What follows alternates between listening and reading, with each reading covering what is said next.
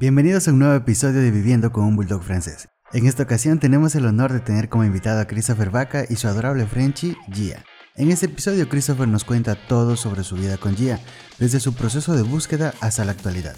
Christopher también nos habla sobre su postura frente a las aberraciones genéticas que se han introducido a la raza y nos explica por qué es importante que prevalezcan los rasgos de la raza como la estructura, el hueso, las orejas y la molosidad. Todo esto por sobre el color. Además, Christopher nos cuenta sobre las alergias que Gia desarrolló conforme iba creciendo y cómo pudo remediarlo mediante un test de alergias que le ayudó a decidirse por una dieta de balanceado seco y polargénico. Desde entonces, Gia está de maravilla y nos muestra lo importante que es cuidar bien a nuestros bulldog francés. No se pierdan este episodio lleno de amor y consejos útiles para cuidar de su Frenchie. Compartan este podcast con sus amigos y déjenos sus comentarios para saber qué es lo que piensan. Nos encantaría escuchar sus historias y opiniones sobre la vida de sus bulldog francés. Antes de empezar, quisiera recordarte que este podcast llega gracias al apoyo de Propac. Si quieres a tu mascota bien alimentada, con un pelaje hermoso, brillante y sobre todo con mucha salud y buena digestión, tienes que darle Propac. Recuerda que Propac garantiza una dieta holística super premium, así que cuando vayas a comprar alimento para tu mascota, prefiere Propac. En la ciudad de Quito o en todo Pichincha puedes encontrar las tiendas disponibles en propacquito.com y para el resto del Ecuador, propacecuador.com.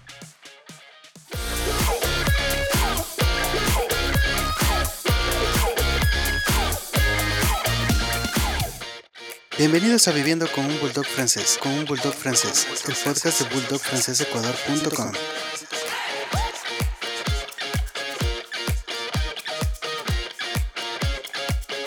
Bienvenidos a Viviendo con un Bulldog francés, el podcast de bulldogfrancesecuador.com, presentado por un servidor, Santiago Arroba. Y ahora sí vamos a empezar. El día de hoy me acompaña un amigo que además de eso es Frenchy Lover en su tiempo libre, eh, después de dedicarse a sus labores cotidianas con su con su Frenchy, a la que ama tanto como una hija.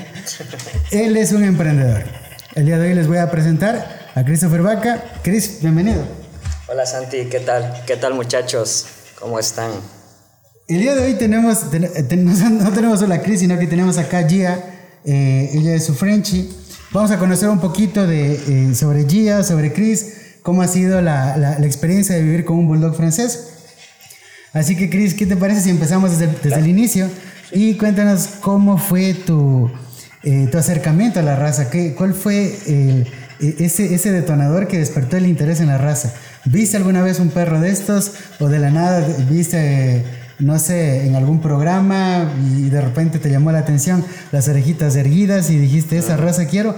¿O cómo fue ese acercamiento a la raza? Esto empieza desde que yo estoy en el colegio. Okay. De, me acuerdo que era sexto curso. Eh, fue hace cinco años. Sí, eh, yo vi a un eh, bulldog francés aquí en la ciudad. No había, no, yo no, yo no sabía que existía la raza, no, no, no tenía idea. Okay. Y yo vi, le, le vi a un, a un perrito, a un bulldog francés que era negro mismo, que me parece que era macho, y me, me enamoré de, de, lo, de, las orejas. Yo creo que todos, todos eh, nos enamoramos de, de, las orejas de... Sí, lo, lo, que pasa es que es un, es un rasgo como muy particular de ellos, ¿no? Porque claro, puedes encontrar similitudes con otras razas, como por ejemplo el bulldog Boston. inglés o el Boston, Boston, pero particularmente las orejitas tienen una, una disposición diferente y las hace como, como, como especiales, como diferentes. Eh, pero bueno, es, ese momento a ti eh, te despertó el interés en la raza. Eh, ¿Qué tiempo pasa de ahí hasta que tienes tu primer bulldog francés? Cinco años. Cinco años. Porque yo dije, para yo poder tener una raza, un perrito de esa raza, debo tener, debo tener primero eh, estar bien económicamente, o sea, estar estable, porque demandan de muchos cuidados, de, de piel, de peso, de la comida, claro. demasiado. So, sobre Entonces, todo, ¿no? claro. Entonces no podía, no podía en ese tiempo porque era estudiante y a duras penas tenía para mí. O sea, no, Claro. era imposible, la verdad. Bueno, te felicito por eso, porque eh, en primer lugar, ese es ser muy responsable, no solo con los bulldog franceses, sino justamente con las mascotas. Eh, Frenchy Lovers, siempre antes de llevarse un Frenchy a casa, como siempre lo digo, eh, no es solo el costo de llevarte eh, el Frenchy a casa, sino más bien es el, el costo de mantenimiento. Como bien decía Chris, la alimentación, eh, el veterinario que tenga sus, sus vacunas, que tenga todos los cuidados necesarios. Eh, pues todo eso tiene, tiene un costo y sobre todo eso llega a ser más representativo que el costo en sí del Frenchy sí. al momento que te lo llevas. Sí, prácticamente. Entonces, me parece espectacular que, que te hayas tomado ese, eh, ese tiempo como para justamente poderle dar todas las, todo lo que necesita. Por eso es que antes de grabar, Chris me decía, Gia es como mi hija, tenemos, tenemos un vínculo muy fuerte. Ok, entonces como te decía, está súper bien eso de que te hayas tomado un tiempo para que puedas darle todo lo que necesita tu Frenchy. Pero una vez que, que llegas a ese momento, ¿cuál fue tu proceso? Porque mira, antes de nada, eh, antes de grabar, yo te estaba contando eh, cómo inicia este proyecto. Y realmente yo lo que buscaba con... Eh, en ese entonces no había el podcast, había solo la página web yo lo que buscaba era justamente poderle acortar esa curva eh, o evitarle malos ratos a alguien que está iniciando en la raza.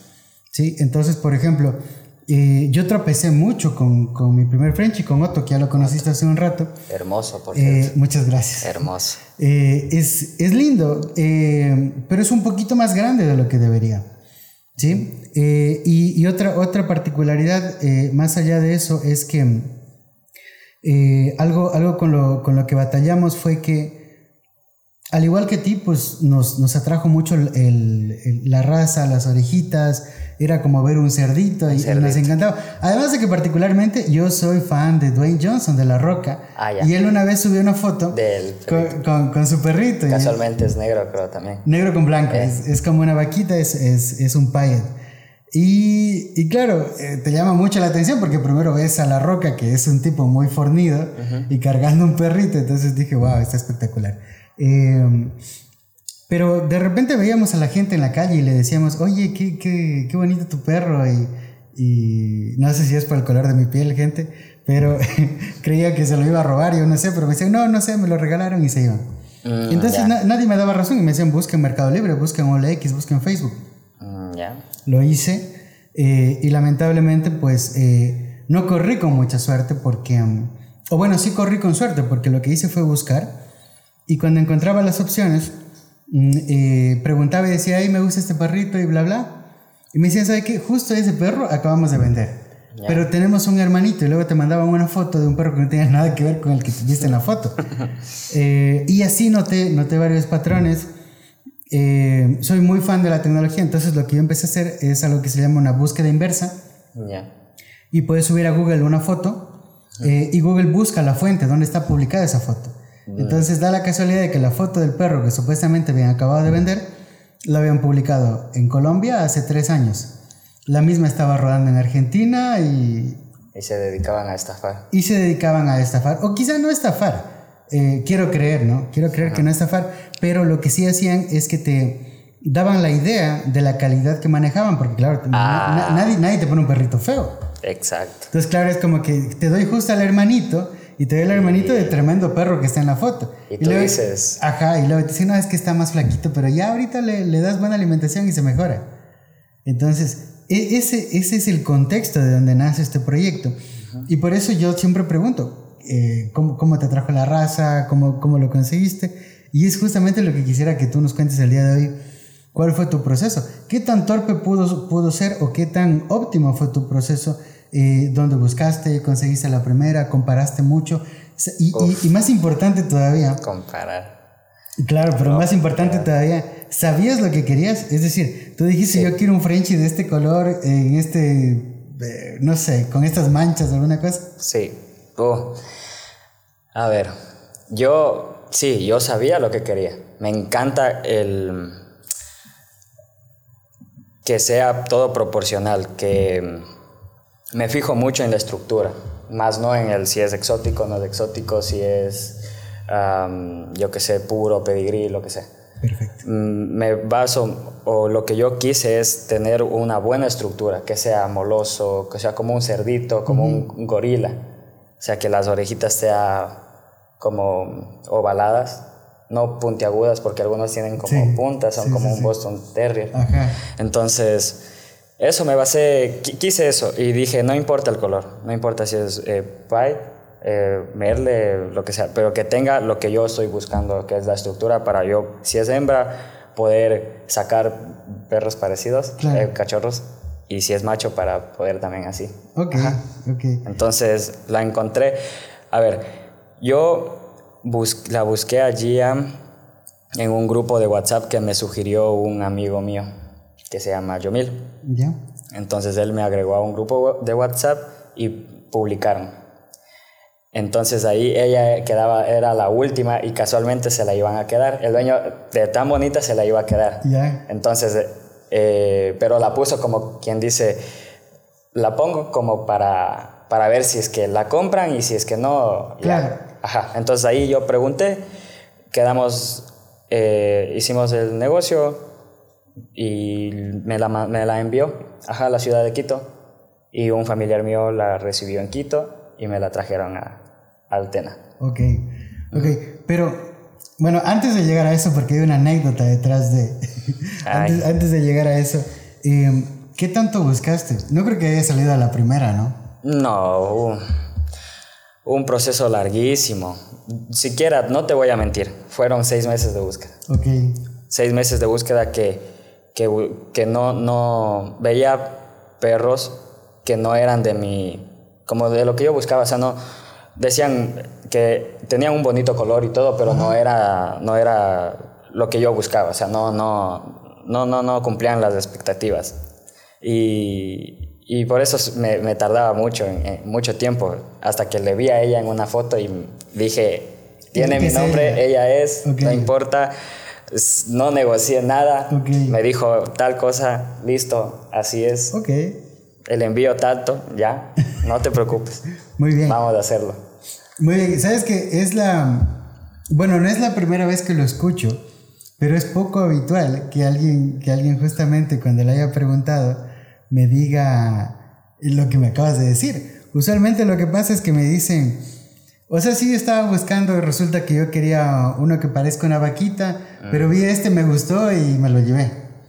En cambio, tú estabas buscando algo en concreto que... Ah, más, me más me basé en que no estoy muy de acuerdo en los, en los perritos que, que son como, como una cruza, de no son exactamente puros. A veces he oído, no he comprobado, que le mezclan con el American Bully, como que para que se haga más, más pequeño. Tal vez, no sé si has escuchado. Sí, algo, algo, he escuchado, eh, es justamente para afectar el tema de la estructura. De la estructura, que se haga un poco más moloso. Pechos más abiertos, para tener eh, eh, más, justamente una estructura más, más, molosa, más, más, ancha. Pero es. ¿Qué te digo? Y lo venden como puro, o sea, eso no estoy yo de acuerdo. O sea, yo, yo quería un perro que sea un bulldog francés, no un, un cruzado y que le vengan a... Porque no estoy de acuerdo que le hacen daño a la raza. Por supuesto. O sea, a mí me encanta y tal como es, o sea, puro así, con todas sus facciones así. Es, eso, está espectacular. Eh, justamente, em, ¿qué te digo? Bueno, hay... Bueno, yo creo que hay argumentos a favor y en contra, pero justamente, claro, para tener el bulldog eh, francés como tenemos ahora, han pasado varias, eh, mm, no, me gustaría decirle modificaciones, pero varias eh, em, tareas de crianza, digamos, porque cada, cada criador de todas maneras tiene su, eh, tiene su línea de sangre. bueno, los que son criadores, te digo, gente que se dedica por muchos años a esto, hace poco tuve el placer de, de invitar al podcast a un gran criador colombiano y, él justamente me, explicaba eso y decía, eh, me mostró su pared llenita de, fotos, de, fotos de sus perros. Ejemplares. Ajá, 30, 35 años de perros. Y él me decía, ¿sabes por qué crío yo? Y le digo, no. me dice, yo crío porque lo que quiero es que ese perro hermoso que tengo ahora, quiero volverlo a tener dos, tres, cuatro generaciones más, más abajo. Eso es lo que busco. Ajá, y, y de repente lo logras. Y claro, muchos, hay, hay, hay, mucho esfuerzo, mucho dinero de por medio. Eh, hay que tener muchos cuidados. Y claro, y es más allá del cuidado que tenemos usualmente en casa con nuestras mascotas, ¿no? Eh, pero claro, hay, hay criadores que dentro de su línea de sangre lo que van haciendo es justamente incorporar lo que tú decías. Otras características, y claro, y de repente te dicen, eh, habrás escuchado o habrás visto en algún grupo que por ahí te dicen, eh, vendo bulldog francés mini, vendo bulldog francés micro. Ya. ¿Ya? Eh, yo particularmente no, no comparto mucho eso porque yo digo, ok, mini, micro, ok, ¿has leído el estándar? O sea, está dentro del tamaño estándar, o sea, no, no, es, no es una... no es una proeza del tamaño como para decir es un Frenchy de, de, de, 13 centímetros para que me, digas que es micro. Es algo que existe no de 13 centímetros, que, que, no lo sé, pero que no, no creo que, que, sea muy, muy correcto. Pero eh, particularmente lo que van haciendo es introducir estas características a través del, del aporte de otras razas y que en el tiempo, eh, trabajos de 5, 6, 7 años, de repente incorporaron todas esas características y tienes un Frenchy eh, como, como prácticamente como un American Bully, pero Frenchy. Eh, sí, no necesariamente. O bueno, lo, Ajá, la raza que le vayan depende. Lo que pasa es que considero que depende también mucho del, del criador, ¿no? Porque eso, hay gente que se lo toma más en serio. Hay gente que agarró y te lo cruzó y eh, digamos que cruzó los papás Sacó los hijos eh, y de ahí los nietos son los que ya los vende y te dicen, no, es que este tiene una estructura espectacular, hijo de, del dios del Olimpo. Línea, y, línea rusa. Exacto. He escuchado mucho línea rusa. Y, y, sí, y, aquí, y aquí hay, una, hay una línea rusa que es espectacular, que es Valle de la Roma. Eh, pero claro, de repente te dicen línea rusa y, es un perro de 300 dólares. Eh, los Valle de la Roma cuestan dos mil para arriba, o sea, el más barato te cuesta dos mil dólares. Entonces, es, eh, ¿qué te digo? O sea, es, es ya, eh, bueno, decía, decía este creador, em, decía es marketing, es el marketing que utiliza cada uno de ellos para vender a su manera. Pero también particularmente, y, y, algo que me encantó de lo que dijiste, que dijiste, no no me fijo si tiene pedigrí, si no tiene pedigrí, no me fijo en el color, si es exótico es estándar. Me fijo en que tenga una buena estructura. Y eso está súper. Porque de hecho, él también contaba una anécdota interesante. Eh, porque en algún momento yo le pregunté, hablamos como dos horas, y le pregunté, le dije que cómo ves eh, la crianza en Ecuador versus Colombia. Y él me decía, bueno, hay, sus diferencias, hay muchos años de diferencia, y ahorita le está pasando a Ecuador lo que le pasó a Colombia hace no sé cuántos años. Y yo le decía, ok, ¿qué le pasó? Hermosos ejemplares. Hermosos ejemplares. En Colombia, hermosos. Pero ¿sabes lo que les pasó? Les pasó que ellos empezaron a vender pedigrí. No sé si te has fijado, pero acá en Ecuador tenemos la mala costumbre de que te dicen, es que es hijo de, de no sé quién con no sé quién. Entonces, algo que yo hasta ese entonces no lo había entendido, pero después de esa charla lo entendí, es que tú te predispones. Si yo te digo, te voy a vender este teléfono, que es el mejor teléfono, ese teléfono lo utilizan, qué sé yo, las Kardashian. personas ya importantes. Ya, ajá, lo, utilizan ellas porque es el teléfono, o sea. ¿Has visto las fotos, los selfies que se toma tal persona? Se los toma con este teléfono. Ah. Entonces, probablemente yo te estoy vendiendo un buen teléfono, como puede ser que te esté vendiendo el teléfono más malo del mundo, pero te predispuse a que tú asumas que porque esa persona lo usa, es bueno. Y como ves los resultados de las fotos. Exacto. Ah, dices.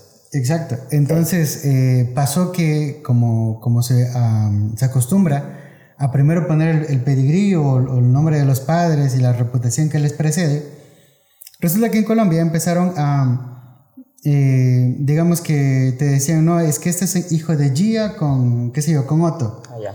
Y aquí está el pedigrí y, bla, bla, bla. Entonces de repente los perros no eran tan bonitos, pero te los llevabas y dices, no, es que son hijos de, de, de ellos, pedigrí.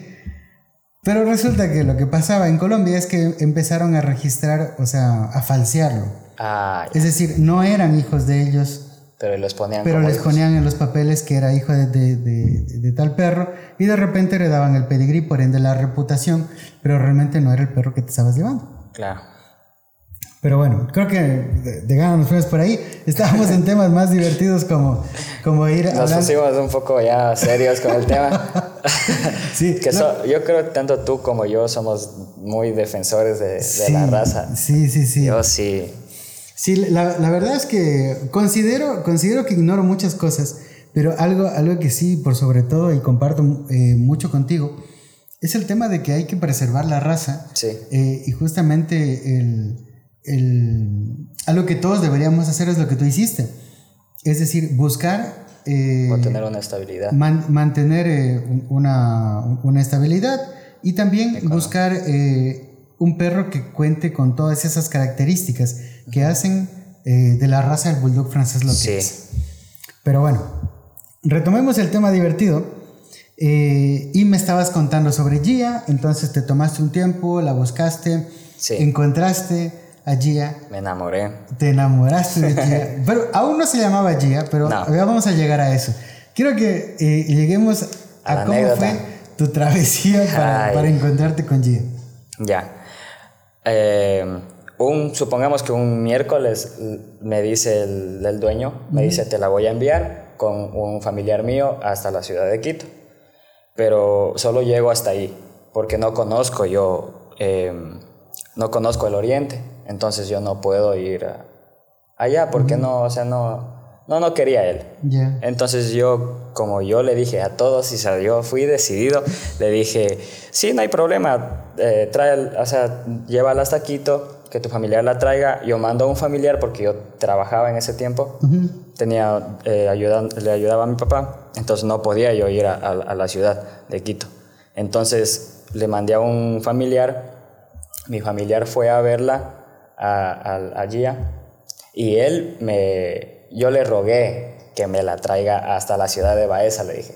Yo te pago la gasolina, tú no te preocupes, todo, todo, pero te lo tráela para acá porque se me hace accesible ir para, para Baeza a, verla.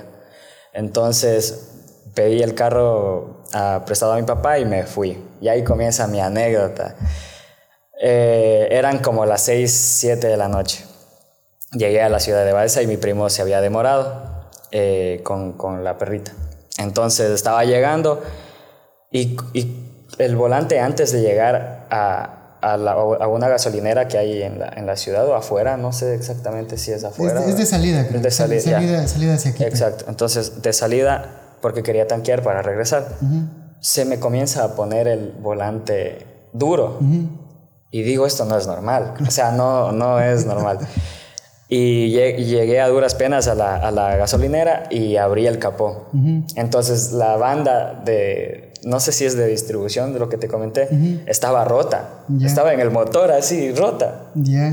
Y me tocó, me tocó, o sea, pagar, no llegaba todavía mi primo. Le, esperé, llegó mi primo y en el carro de mi primo nos fuimos a ver un mecánico en, el, en la ciudad de Chaco, pagar el mecánico la, el viaje de Chaco a Baeza y con, con el, aparte, aparte, y le hicimos abrir al señor que vendía las los, repuestos, y, y, me cobró más por, hacer, por el simple hecho de hacerle abrir a esas horas de la noche, que ya habían estado cerrados, y, y me, me, cobraron, en total, para resumirte, me cobraron como 100 dólares. No. De, y de una, de una banda de, de 14 dólares o 16 dólares. Y, y, solo, solo, como para contextualizar a, quien, a quienes no, no conocen el, el, tramo, más o menos de qué tiempo estamos hablando de, de, de Baeza al Chaco.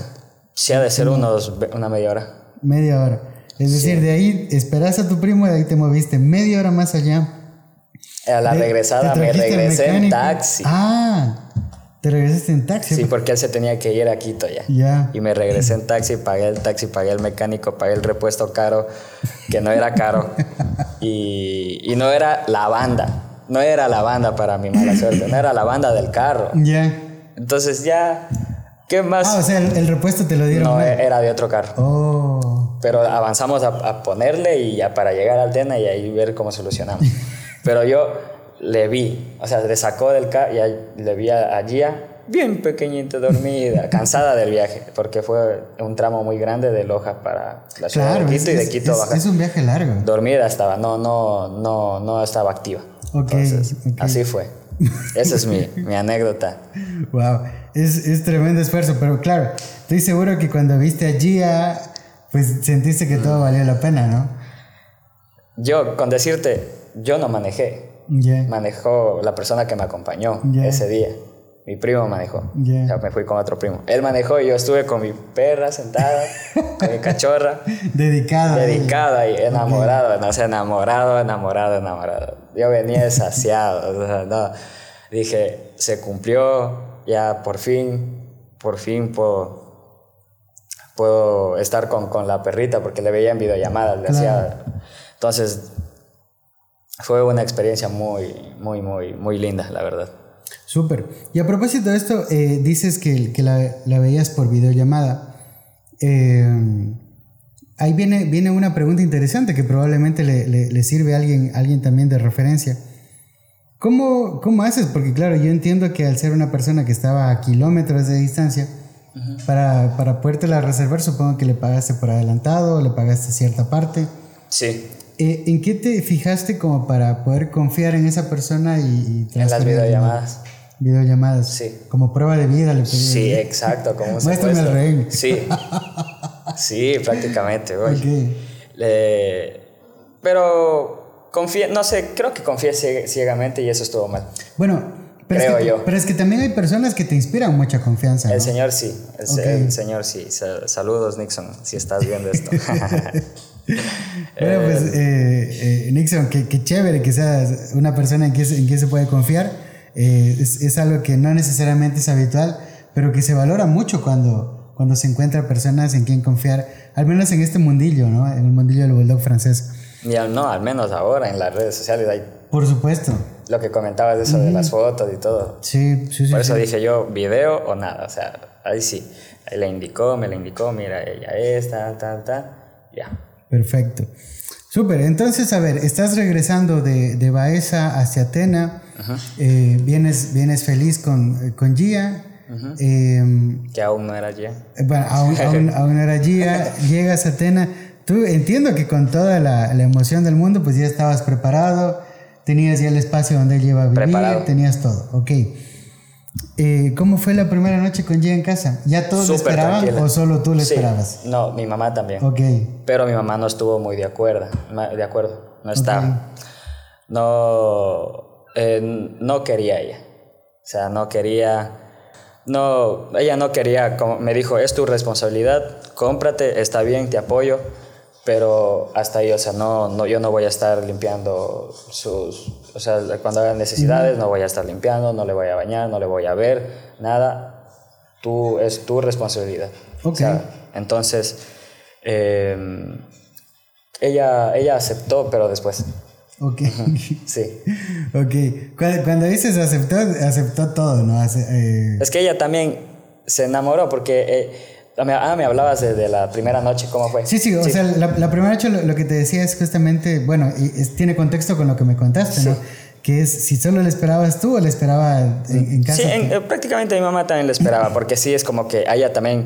Ya como había una expectativa, Sí, ¿no? ajá, de que es un perro, la raza es muy bonita, entonces ella también decía, la, la raza es muy bonita, o sea, sí me gustaría verle. Claro, pero ella decía, o sea, bonita y todo, Pero- pero allá sabrás tú. Exacto. Ok. La primera noche fue muy tranquila. No, ella fue muy tranquila desde el inicio. No, nunca tuvo ningún dormir problema. sin problema. Sin problema. En la sala durmió y los otros días también y así. Buenas, No, ella, duerme problema. dentro de casa. Sí, a veces duerme conmigo. Ah, mira, Lo siento, chévere. lo siento. O sea, no, es- no, puedo, bien. no puedo dejar de es- dormir, está te bien. juro. De, de hecho, yo te envidio. Yo quisiera dormir con mis dos perros también, pero. Ah, no, son cosas. No se puede tener todo en la vida, no. No puedo, pero, pero me, me doy mis gustitos igual con ellos, entonces con eso compenso. Chévere. Entonces, bueno, les dejó dormir sin problema. Sí. Eh, el criador te mandó, te mandó parte de la comidita que, que ella Sí. le suministraban. Sí. Eh, ¿Le hiciste una transición una vez que estaba contigo? ¿Le seguiste dando la misma? Le seguí dando unos dos meses y de ahí se me hacía imposible prácticamente comprar el balanceado. Entonces dije, voy a hacerle una transición a, a otra marca de comida que esté a mi alcance y que también, eh, o sea, esté dentro de la ciudad y que me pueda Claro, que, que lo puedes conseguir. Ajá. Súper, e- eso, eso está muy bien. eh, porque suele pasar, bueno, a mí me pasó, mira, en, en pandemia, me pasó que, bueno, les dábamos una comida, les dábamos eh, Taste of the Wild a los perros, Y por cierto, buena, buena comida. Sí, muy, muy buena comida. Eh, pero el problema era conseguirla. Mucho más en pandemia, que bestia fue terrible. No la conseguía, me la vendían más cara. Eh, llegué a pagar. Eh, llegué a pagar 160 dólares por una bolsa de comida. Ay. ¿De cuántos kilogramos? De 13 kilos. Cuando yo recuerdo que a mí me la vendían en 120, 125, eh, ya era cliente frecuente, pero me la llegaron a vender en 160.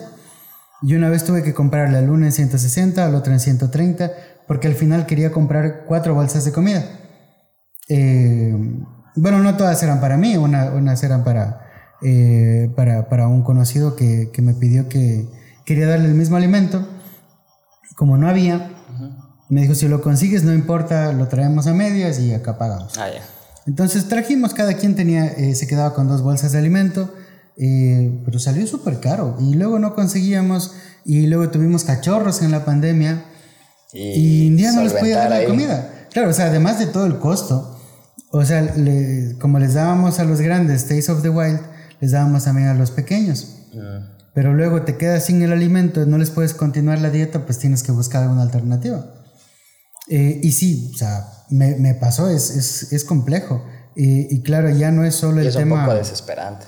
Es muy desesperante. Porque, porque si tú le estimas bastante al, al, al perrito, o sea, sí, sí es, es como que te da ese de padre. Claro que, eh, que no, no va a tener... O sea, tengo comida como para cuatro días y, y, y, llegan, y llega recién a, a Quito en cinco y, y la traída en dos. Sí. Voy. No, no, te juro. claro, tuvimos que, me acuerdo, nosotros empezábamos ya a dosificar la comida. Porque, Qué mal que la pasé. Claro, a veces, eh, a veces Otto ya le dábamos su, su ración y ya comía y luego te quedaba viendo como, brother, tengo hambre. Y ya, o sea, antes sí le dábamos el gustito de darle una medida más, claro. pero ya no podíamos. Tú, tú eres de las personas que, por ejemplo, eh, raciona, tú, por, por, ejemplo, supongamos, en, en cada marca te dicen, no, eh, tantos gramos al día, recomendada, ajá, la dosis. Entonces tú le das, sigues esas raciones o es al, al, al ojo tuyo? O sea, como que eh, le das lo que tú sientes que necesita. Verás, eh, siempre soy honesto al respecto, o sea, eh, yo también he pasado por, por muchas marcas de, de alimento las que más destacan en el camino, Taste of the Wild, eh, que me encantaba, eh, y hoy en día que estamos con Propac. Que por cierto es la mejor. Muy, muy buen alimento. Que, Para mí sí. Que, que ya, ya, vamos a hablar de, de, de eso más detalle también. Eh, y siempre he procurado, lo que pasa es que verás, tengo un tema, o sea, soy como medio obsesivo con eso. Entonces, por ejemplo, en total he tenido cuatro, cuatro bulldog francés. Mm. Eh, actualmente tengo solo dos, eh, porque los otros dos murieron. Oh. Eh, sí, y, y, más que nada, ¿qué te digo? quise tenerlos como en una bola de cristal. Uh -huh.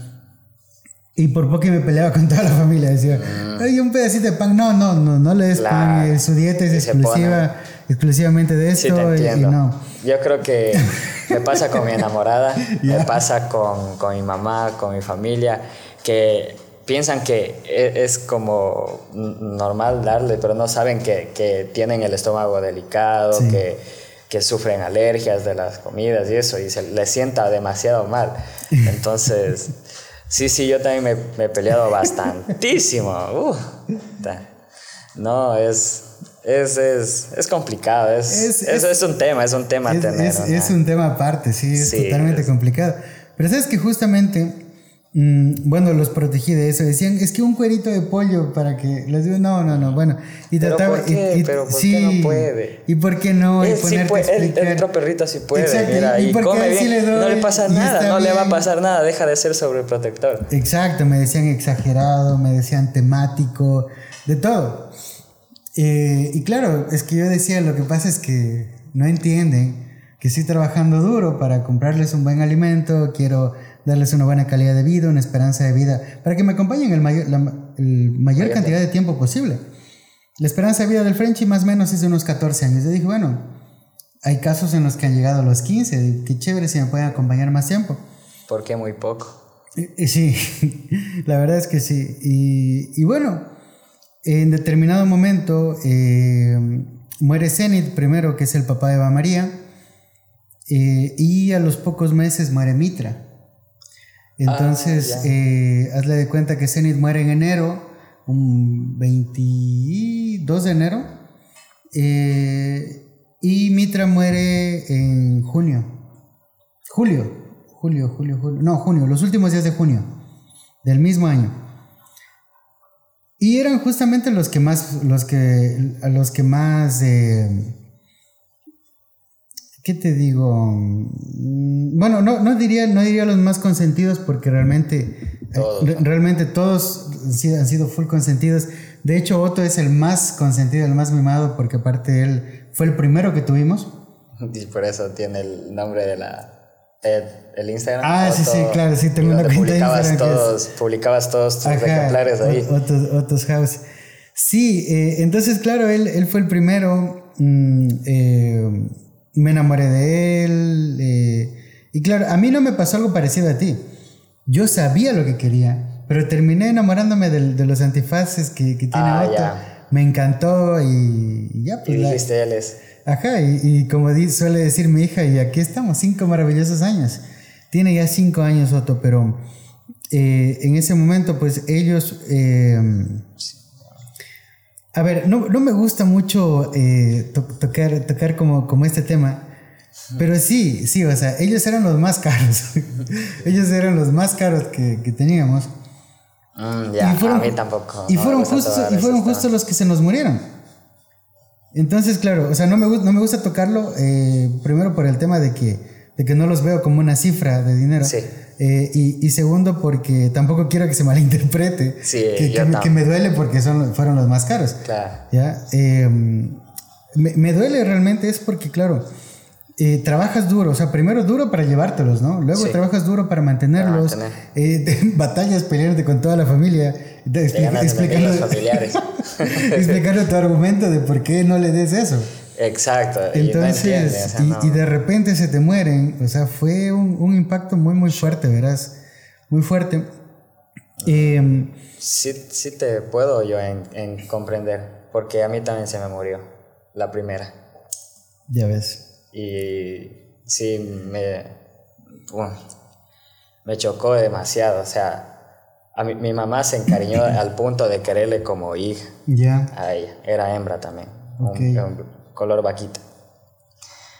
Y justo estábamos haciendo la casa que donde vivimos. y, eh, y, cuando tocaba escoger los baños, el color de, de, los, de las cerámicas y todo ese, ese tema de, de, la, de la casa, se nos muere. Mm.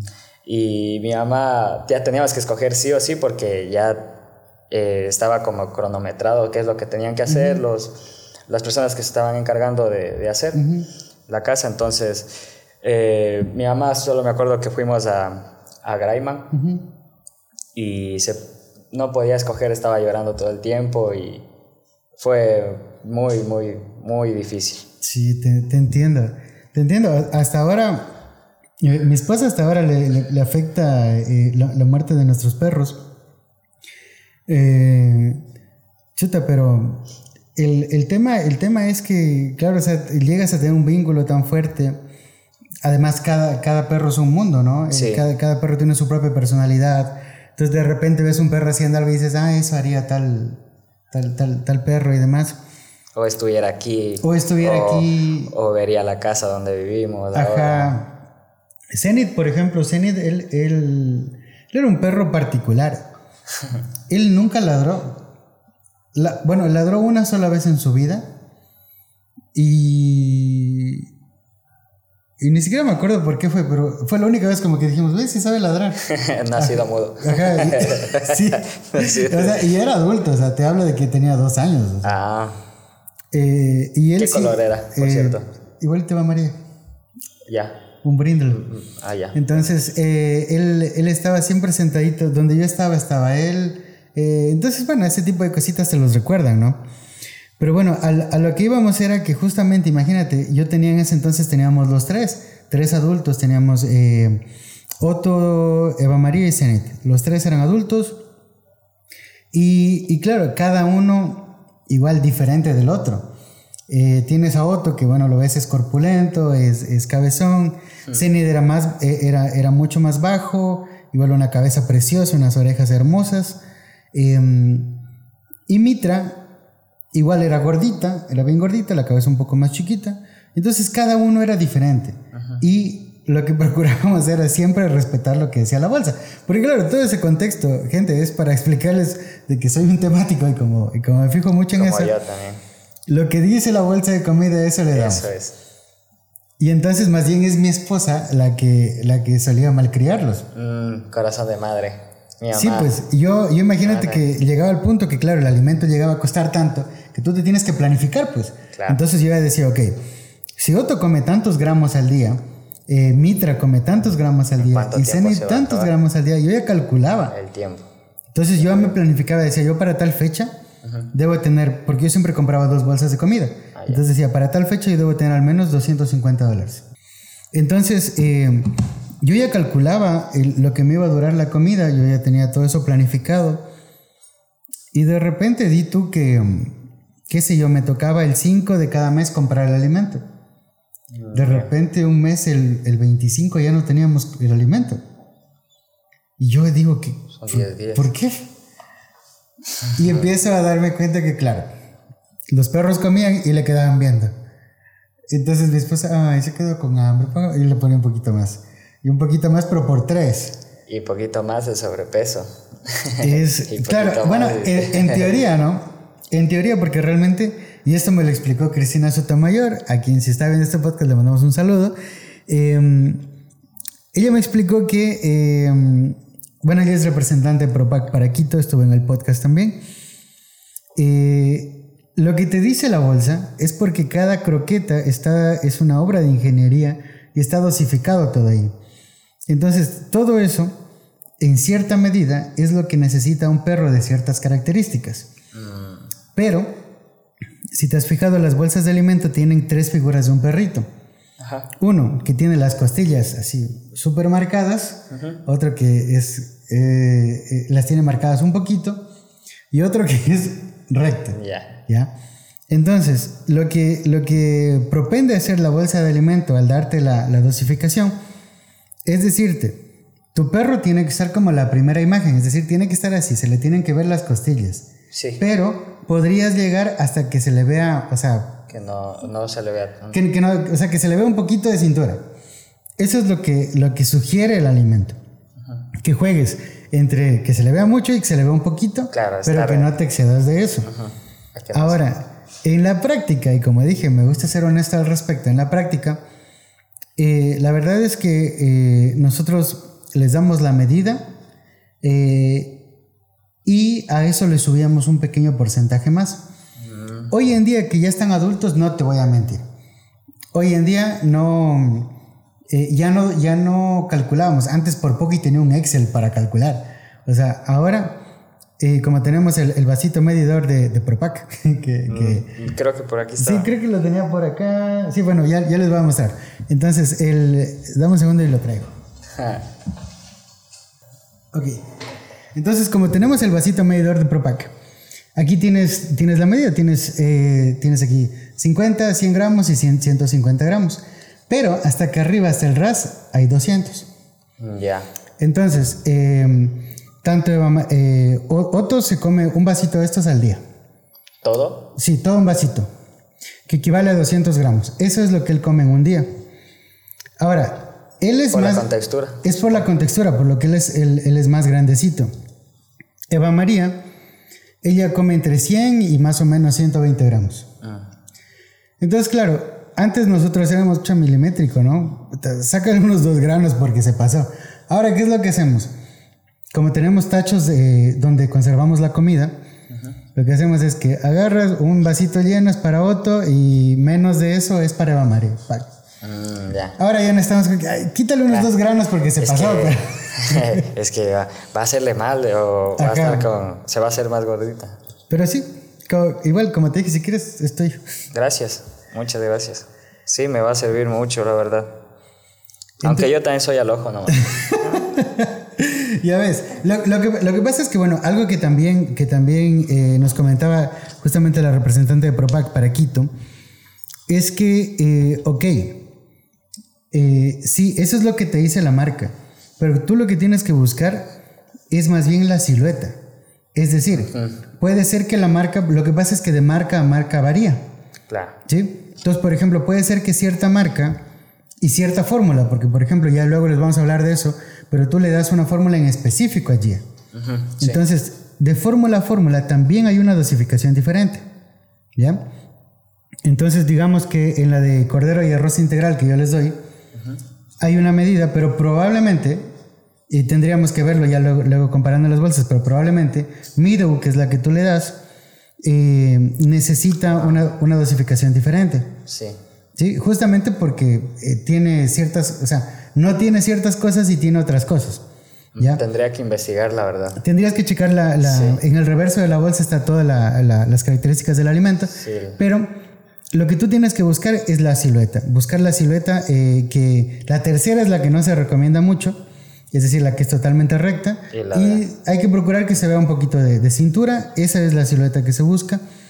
Y sobre todo, hay un indicador que, que podrás tener cochinada, pero el indicador es el popó. Ya. ¿Ya? ¿La cantidad? Sí. Si tienes demasiado popó, el alimento no se está asimilando, lo estás desperdiciando. Lo ideal es que con menos popó, o sea, tampoco exageremos a que haga uno cada tres días porque va a estar estreñido. Pero sí que cuando menos cantidad de popó tienes en el, en el patio, eh, menos alimento estás desperdiciando. Ah. Eso nosotros aprendimos a la mala, porque claro, llegó un momento en el que eh, mi esposita tan linda lo que hacía era que agarraba él, la medida y le daba dos vasos al otro. Es decir, él se estaba comiendo casi 400 gramos. Y de repente veíamos el patio y teníamos mucho popó. Mucho popó. O sea, si eso hubiéramos podido vender, probablemente la comida no salía gratis. Pero era otra bolsa. era otra bolsa de comida.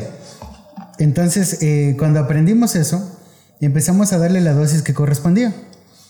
Y notamos que eh, tarda, sí, no, no, no pasa de un día para el otro.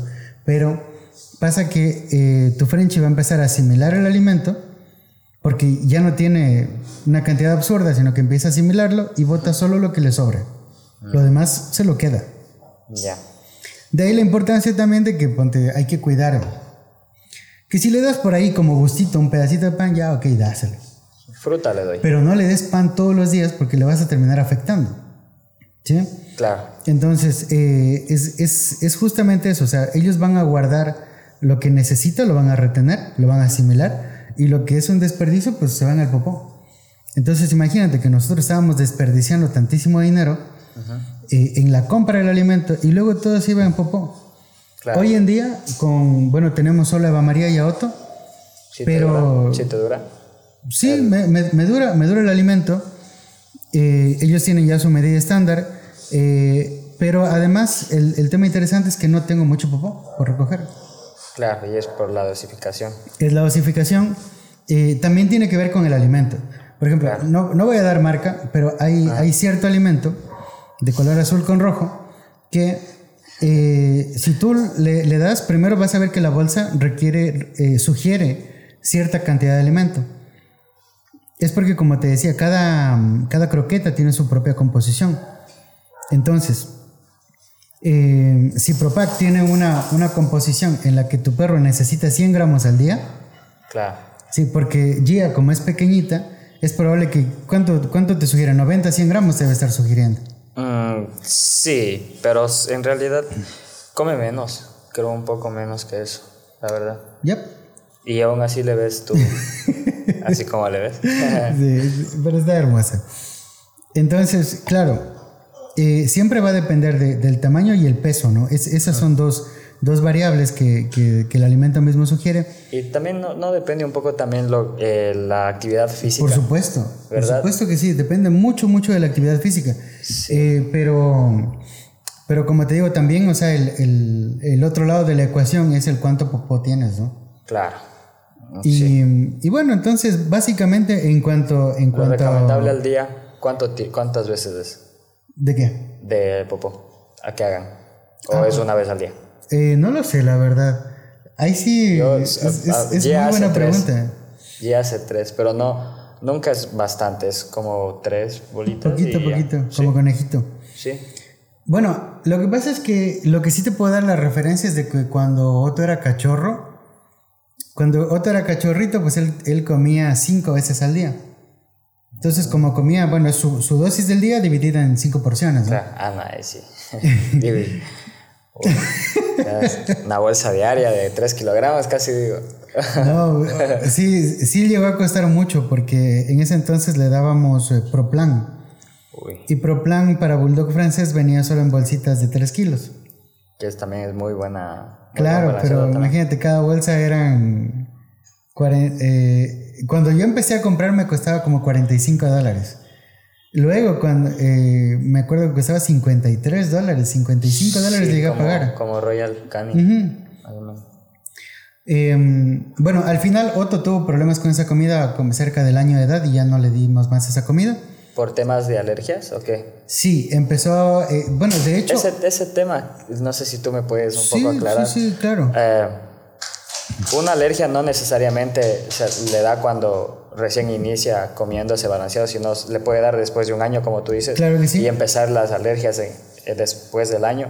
Sí, lo que pasa es que al igual ¿O que, al, igual que en los humanos, eh, por ejemplo, hay personas de cierta edad Ajá. que empiezan a desarrollar más alergias. Hay gente que dice, no, es que ya es la edad. Y sí, efectivamente, conforme vas, vas creciendo, vas desarrollando ciertas eh, tolerancias, ciertas intolerancias y ciertas alergias. Entonces, eh, no soy particularmente un experto en el tema. Eh, lo, que, lo que he aprendido, lo he aprendido, eh, bueno, justamente gracias al podcast y gracias a la experiencia de tener eh, estos, estos perritos. Pero Otto mm, desarrolló esta alergia al... Pollo. Sí, eh, bueno, él luego comió, comió pollo también de, de otra Almi- marca. Almidón también me parece. Eh, pero él particularmente tenía. ver, Es que, a ver, partamos de una preconcepción. Ya, tú vas a encontrar eh, camisetas, eh, publicidad, memes, todo por el internet, que siempre grafica al bulldog francés como un perro pedorro, Mm, ¿verdad? sí. Ya. Entonces partamos de ahí. Es, es como es parte de la raza. Exacto, es como que es una característica. Si tienes un bulldog, sea bulldog inglés o francés, es una bomba de gases, es una, una bolsa de gases y siempre vas a tener ese problema. Y en efecto, Otto fue nuestro primer bulldog francés, entonces claro, él llega a casa, teníamos las visitas familiares, entre que yo peleaba de que no le den esto y lo otro. El muchacho, por más que le cuidaba y le daba una dieta muy cara y demás, era una bomba. O sea, de repente llegaban las visitas, estaban sentados ahí y él agarraba y... Y era como tener un zorrillo en un departamento. Mm, Era un zorrillo, básicamente Otto era un zorrillo. Porque iba por la vida soltando gases y soltando gases. Caminaba ahí. Y soltaba y a veces sonaban, aparte de todo eso era lo más gracioso, porque sonaba y empezaba a son- estaba caminando y sonaba. Y, y entonces, claro, nosotros partimos de esa preconcepción y decíamos, no, es que es normal, la raza es así. Desbalanceado. Eh, en el tiempo, claro, hay muchos balanceados que tienen, eh, le llaman arroz cervecero Ah, o levadura de cerveza. Ahora, esta es mi teoría. Esta es mi teoría. Mi teoría es que Otto realmente el- el- le hizo reacción fue el arroz cervecero. Porque luego, eh, bueno, esto es por, por haber formado parte de grupos. Habían grupos que decían, sí, yo curé eso dándole... No me, no me critiquen, por favor. Estaba probando y había mucha gente que decía, no, es que yo le estoy dando ringo y eso lo mantiene gordo, lo- un pelaje espectacular y no hay gases. Ya. Y Te entonces, claro, Y aparecen los gases. espérate. es que resulta que como yo tenía calculado mis, mis gastos, bueno, más que calculados, proyectados, me pongo a hacer números y claro, o sea, ya no eran 55 por bolsita. Aquí me costaba como 60, 65 dólares una bolsa de 30 kilos. Entonces digo, a ver, espérate. Algo estamos sacrificando acá que, que, va a costar tan poco. Y decidí hacer la prueba porque todo el mundo decía, no, con esto estamos bien. Pedí, eh, me la enviaron, eh, les empecé a dar. Eh, particularmente no les encantaba, pero comían por hambre, comían. Pero no, la verdad es que no, o sea, no tuve ningún beneficio. Seguían, seguían con los gases, seguían esto. Otto se puso peor. Ah. Fue justo la transición de Proplan. O sea, lo sacamos de Proplan porque a sus 8 o 9 meses desarrolló la alergia. Ah. ¿Cómo empezó? Los párpados se le empezaron a hinchar. Eh, todo, o sea, tenía hinchado todo esto, tenía hinchado así los párpados, era todo colorado. Y él estaba bien gordito, entonces decía, será, no, yo creo que solo está gordo, pero luego ya le veo que, que se pone todo rosado. Ahí es, ahí es. Y, y, claro, ya me preocupé. Y bueno, de repente, mi indicador siempre era el tema de ver cómo estaba el popó. Y veo que, que su popó, bueno, empieza a volverse pastoso con el tiempo más pastoso, luego eran diarreas y no lográbamos controlar eso. Eh, peor, o sea, cuando pasamos a Ringo fue peor, fue devastador para él, porque imagínate, nosotros llegamos al extremo de que Otto experimentó diarreas con coágulos de sangre. Ah, eso es infección. Sí, eh, pero ya raya en lo crítico, o sea, e, era realmente cuando hay, ya... Cuando hay presencia de sangre es porque algo realmente malo está pasando. Exacto. Entonces, eh, ya en un momento de desesperación, ya había probado con esto, con lo otro, yo me pongo a investigar porque nadie daba con la respuesta. Me decían, aparte se le caía full el pelo. Mm, eso también es otro indicador de alerta que... De que, de que, algo, de que algo está mal. Entonces, claro me decían, no, es que hay que hacerle baños medicados, es que hagamos esto, hagamos lo otro. Al final lo que hice fue que me puse a investigar y encontré que había este alimento, Taste of the Wild, mm. que tenía una proteína de salmón, que era libre de granos, y dije, que vamos a probar. Le compré una bolsa, seguí con las diarreas, obvio, seguía con las diarreas, empezaron a reducirse, a reducirse, hasta el punto que se compactó nuevamente el popó, ya no había sangre, el pelo, bueno, Otto es, eh, es como un unicornio, porque, em, a ver, redujo la caída de pelo porque él se estaba pelando prácticamente. Pero Otto siempre bota pelo, o sea, siempre. O sea, sí se, se, ha reducido full, full, full, full, full, pero, siempre bota pelo. ¿Ya? Igual ya. Sí, es que al final del día creo que es... Y tú le ves muy bien. Y, se ve bien, ajá, está muy bien. Pero la idea es que caiga poquito en todo caso, ¿no? Que no caiga como le caía a Otto y que tenía pelado, parecía calvo ya. Pero bueno, eh, concretamente lo que pasó es que eh, logramos rescatarlo de ese hueco con ese alimento, eh, funcionó y luego de un tiempo fuimos haciendo transición porque ya no se conseguía el alimento, ya no había acá en el país y bla, bla, bla. Es un tema también. Sí, hasta que, hasta que conocí Propac, nos pasamos a Propac, con Propac nos fue bien y lo chistoso de esto es que Mitra, cuando yo traje a Mitra, ella venía comiendo Propac.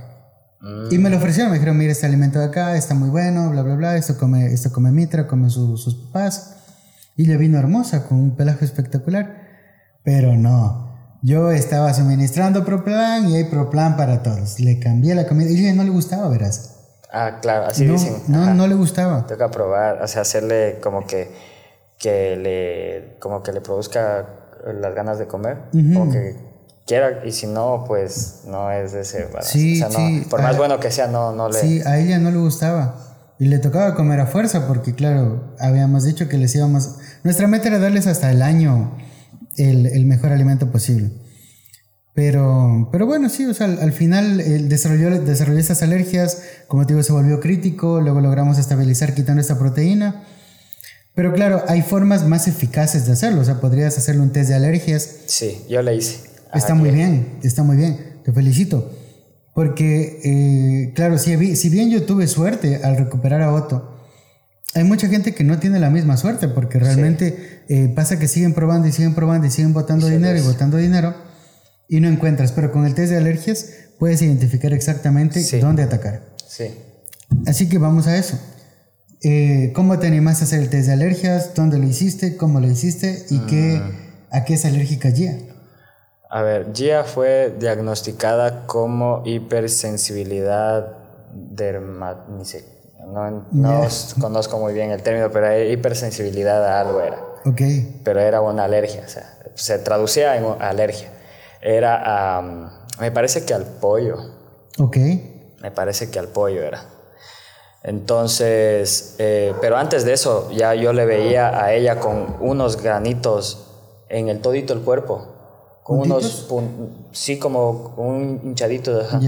Todito, pero todito el cuerpo, en la pancita, pechito, en, en, la parte de las mm. arruguitas. Eso ya no es normal. o sea, no. es, no, es algo, no es un tema de que, ahí salimos al parque y el parque, ahí salimos a tal lado y fue por eso, o fuimos al río, fue por eso. No, no fue un tema de eso. Entonces, y, y, se, y se, se, notaba que con la comida que yo le estaba dando, eh, se ponía cada vez peor, cada vez peor, y no, yo no sabía qué hacer. Hasta que un día le vi, una, se, le, un, se le infectó un, un chupito de esos, una bolsita, se le, se le rompió y se le infectó. Okay. Entonces ahí ya me preocupé y dije, no, o sea, esto no está bien, llevémosle. Le llevé a, a la veterinaria eh, Amazonas Ah, sí, le llevé y ellos me dijeron, hagámosle un test y para ver exactamente a qué tiene alergia. Entonces, porque esto claramente es una alergia, o sea, no es otro, otra cosa, no te preocupes, ya vamos a, a, hacer. Entonces, le, le, hicieron y salió lo que te digo. Ahí me dieron un, una tabla de, de, alimentos, entre cuál está ProPac y también Taste of the White, está ProPlan, y esta otra marca más. Pero me dieron una tablita que siga, que haga una prueba de dos meses para ver si es que, pero, pero específicamente, o sea, eh, eh, eh, me parece que es de hipoalergénico, comida hipoalergénica. Entonces ahí ya me, me, dieron esa, esa tablita y le di un alimento hipoalergénico y de verdad se fueron. Pero sí se demoró como un mes en, en irse completamente. Claro, tiene, tiene que estabilizarse. Sí, ajá. Y, y actualmente le estoy dando eh, Pro, Propag. Ajá. Propag porque me recomendaste y también le está sentando muy bien. Pero es el alimento hipoalergénico de Propag. Sí, sí, la fórmula Propag Middle. Sí. Sí, que, o sea, qué chévere que, que, que en verdad esté funcionando. Eh, algo, algo que también siempre hay que destacar es que hay que individualizar casos, ¿no? No siempre todo funciona para todos. Pero qué, qué, alegría que, que sí te haya funcionado, particularmente la fórmula esta. Y aparte les da, les provoca como, como es, se pone ya a, que quiere comer, quiere comer y, y, es, yo creo que es del alimento. Qué bueno. Sí, la verdad. Qué bueno. Em, otra, otra cosa que quería preguntarte es, ok, eh, después de toda esa travesía que tuviste para, para, llegar con Gia a tus manos, llega a la casa, se gana el, el corazón de tu mami, pero tres, cuatro meses, los dientes pican. ¿Te hicieron alguna travesurilla por ahí? sí, con los papeles del baño. ok. Qué bestia. Ay, Dios mío. Todos los papeles. Y no, es que ella no come, sino simplemente ella está, ella pasa mucho tiempo, eh, la mañana, unas tres horas sola todos los días. Entonces ella, como creo yo que se estresa, creo yo, quiero pensar. Entonces coge los papeles del baño y, y los deja, o sea, solo coge, coge y los bota por ahí. Coge y los Es como que ella dice, hey, párenme bola, y estoy aquí. Ajá, exacto. Entonces ella hace eso. Pero ya, ya no, ya. Ya tuve problemas de eso. De, ahí nunca fue de, zapatos, no fue tampoco de, los muebles que saben estar mordiendo. No, no. Pero te ha salido bueno en todo caso. Sí. Qué chévere, porque claro, de todas maneras no, es una travesura mayor. Eh, justo la, la, semana pasada que, que, estuvo invitada Pau Zumárraga, nos contó diablura y media que hacía Tadeo, ah, su perro. Que cada perrito es un mundo. sí, cada, cada perrito es un mundo. Pero bueno, qué chévere en todo caso. Eh, y, y, entre, y entre esas cositas, ¿has tenido alguna vez que salir corriendo al veterinario con, con Gia por alguna emergencia? Ay, tuve una mala experiencia porque un día nos fuimos a un evento familiar y le dejamos allí en la casa porque no podíamos llevarle. Y yo regresé y había, eh, había hecho regar aceite de cocina y se había tragado, o sea, se había, había comido el aceite. Y comenzó a vomitar. Aceite y me tocó internarla en la casa y pasar toda la noche con un, Con un suero. toda la noche, toda la noche sentado, sin dormir. Sí, toda la noche vomitando y vomitando y vomitando y vomitando. Eh, Todo el aceite y pipona, o sea, eh, tú le ves, ella era una bolita, así, una bolita era, y era de aceite. Entonces eh, le pusieron el suero y me tocó pasar así toda la noche sentado ahí al lado, en el sofá, así sentado. Y me movía y para acá y por allá. Y ella vomita y vomita y vomita. Y por suerte, dos días ya estuvo bien ya. Ok, qué Sí. bueno, qué bueno. Pero dirías en todo caso que, por lo que cuentas, tener un bulldog francés como tener un hijo, ¿no? Sí, yo lo veo así. Yo lo veo así. Porque, no, es que yo más que todo es que por, por- por lo que yo le considero mucho, o sea, me, me, me enamoré, es, es como un hijo para mí, como una hija. No, yo le trato como, como si yo tuviera un bebé de humano, o sea, no, es, no, es, no es diferente, es, es tal cual así. Ok, Ajá. qué chévere, qué chévere. Bueno, entonces no te hizo travesuras, saliste corriendo. Esa es la única vez que saliste corriendo al veterinario. Sí. De ahí controles regulares nada más.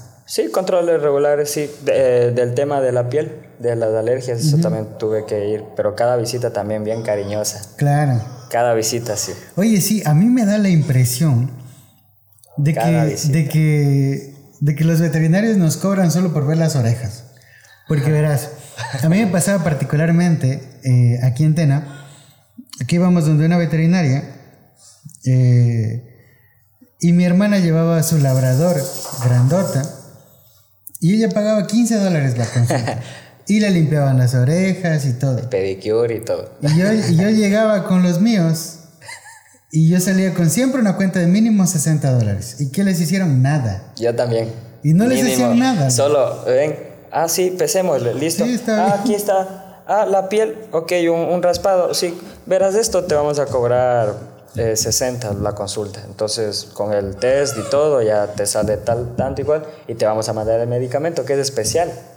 para eso. Entonces, uno sale, es más enojado y frustrado, o sea, sale como con el diablo metido, te juro. Son casi 100 dólares, no, sí gastaba 60, 70, siempre. Sí, sí, sí. sí. Siempre imagínate que, que una vez. eh, bueno, a ver, actualmente, bueno, hace rato yo decía justamente que, que, bueno, peleaba con todo el mundo para que a mis perros no les den nada. Después de que murieron mis perros, me dio mucha rabia, ¿no? Porque además de todo, yo decía, ok, les cohibí de todo, igual se me murieron. Y entonces me dijeron, ya le podemos dar un cuerito a otro, ya dale un cuero. Y les daban por ahí su cuerito, pero no, no siempre. Pero sí ¿no? le hizo mal o no, o, o el cuero. No, Nunca. Yo tengo una anécdota Ya. con, con mi enamorada. ok. Con un. ¿Cuántos choclos?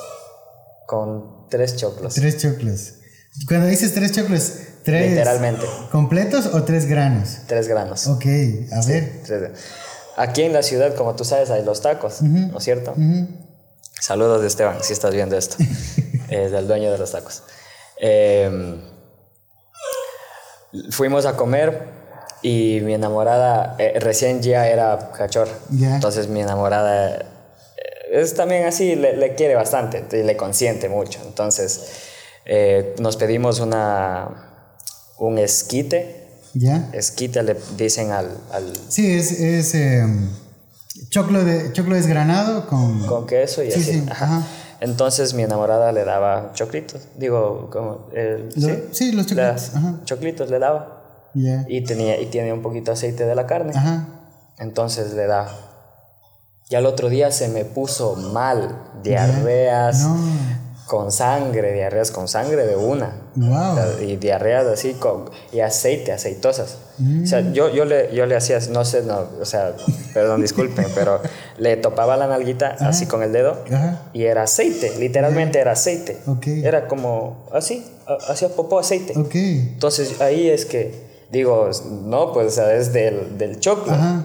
Es del choclo que está así. Oye, wow. qué- Sí, sí, Qué y, y por suerte la veterinaria que le trata, eh, ella viene siempre a mi casa, nunca me voy yo. Soy, creí, no, yo por, lo, por experiencia, malas experiencias con otras razas de perritos, no me voy a una veterinaria con la perra.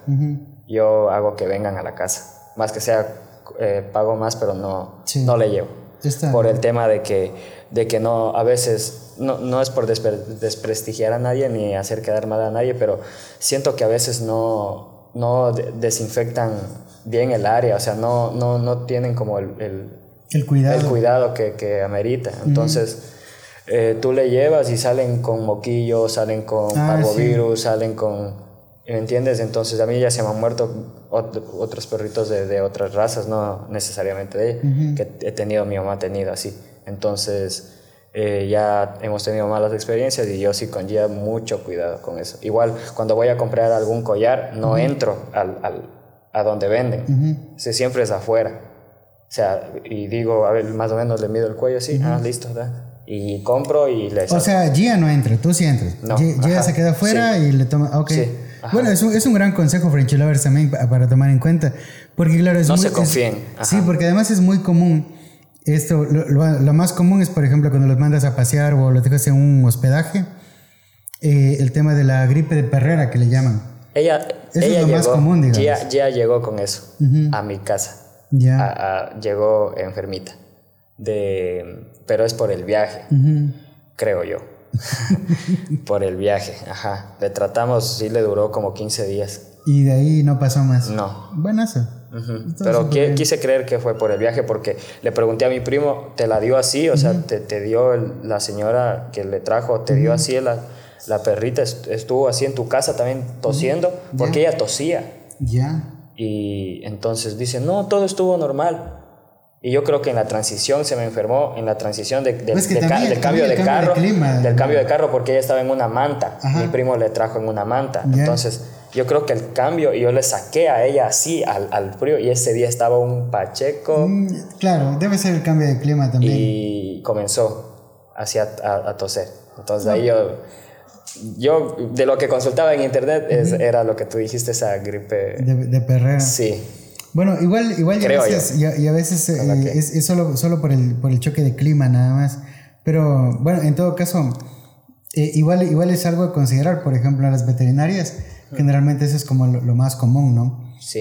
Eh, y de ahí otras... eh, verás, yo como- casi como hongos, medallones que le dicen. Sí. Eso también son bastante común en las veterinarias. ¿Por qué? Porque Mm. cuando tú vas a hacerle tratar o vas a hacerle internar, es lo peor que puedes hacer dejarle ahí.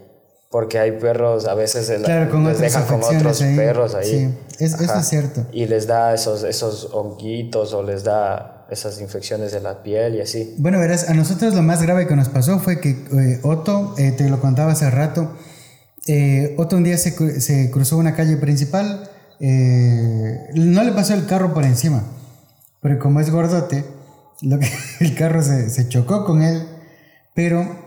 Y se dobló el carro, ¿no? Él.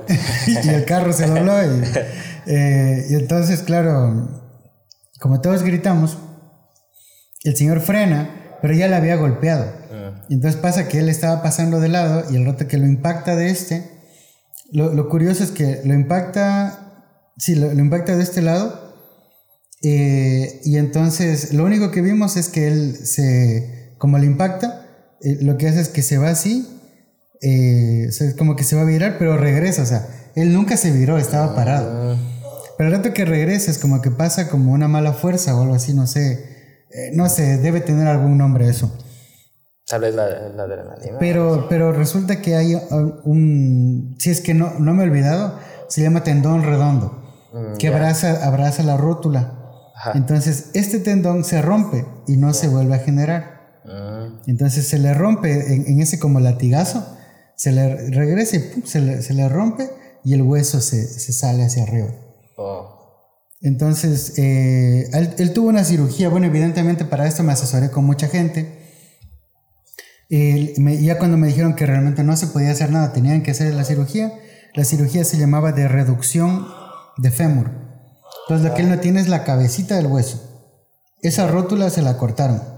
ya. Él tiene, él cuando lo viste caminar no se le nota, ¿no? él hace Ajá. que no se le note. Ajá.